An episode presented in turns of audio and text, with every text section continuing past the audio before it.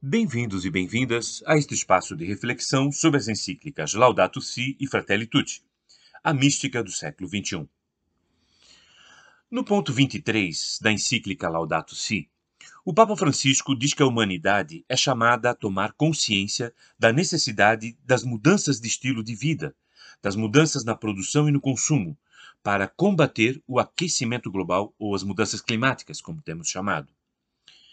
Mais adiante, o Papa adiciona que, se a tendência atual se mantiver, este século poderá ser testemunha de mudanças climáticas inauditas e de uma destruição sem precedentes dos ecossistemas, com graves consequências para todos nós. Por exemplo, a subida do nível do mar pode criar situações de extrema gravidade, se se considera que um quarto da população mundial vive à beira do mar ou muito perto dele. Ou extremos climáticos, como secas, enchentes e até tempestades de poeira, que agora ameaçam o nosso país. Mais adiante, no ponto 169 da encíclica, o Papa reforça que muitos desses sintomas indicam que tais efeitos poderão ser cada vez piores se continuarmos com os modelos atuais de produção e consumo. A redução dos gases com efeito estufa requer honestidade, coragem e responsabilidade, diz o Papa. Pois bem, nesta primeira quinzena de novembro, teremos mais uma oportunidade de mostrar honestidade, coragem e responsabilidade. Acontecerá em Glasgow, na Escócia, a 26ª reunião do Clima, ou a Conferência das Partes da Convenção Climática Global.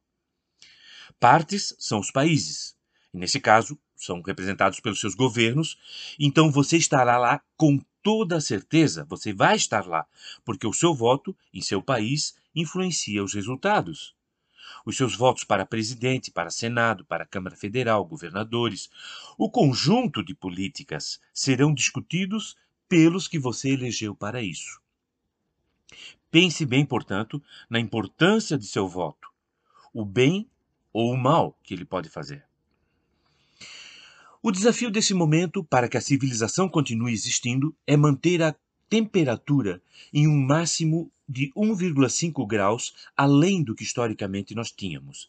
E nós já chegamos a 1,1 grau de elevação da temperatura. Parece pouco, mas é o suficiente para desequilibrar todo o delicado sistema de suporte da vida e da sociedade. Os países nessa reunião em Glasgow devem apresentar as suas contribuições para isso. E sem mudanças no padrão de produção e consumo, como nos lembrou o Papa, não haverá solução. Esta é a década que deve ser feita a mudança, depois será certamente muito tarde.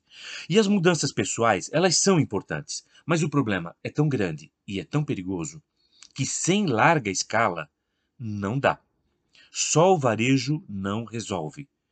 Tem que mudar no atacado também.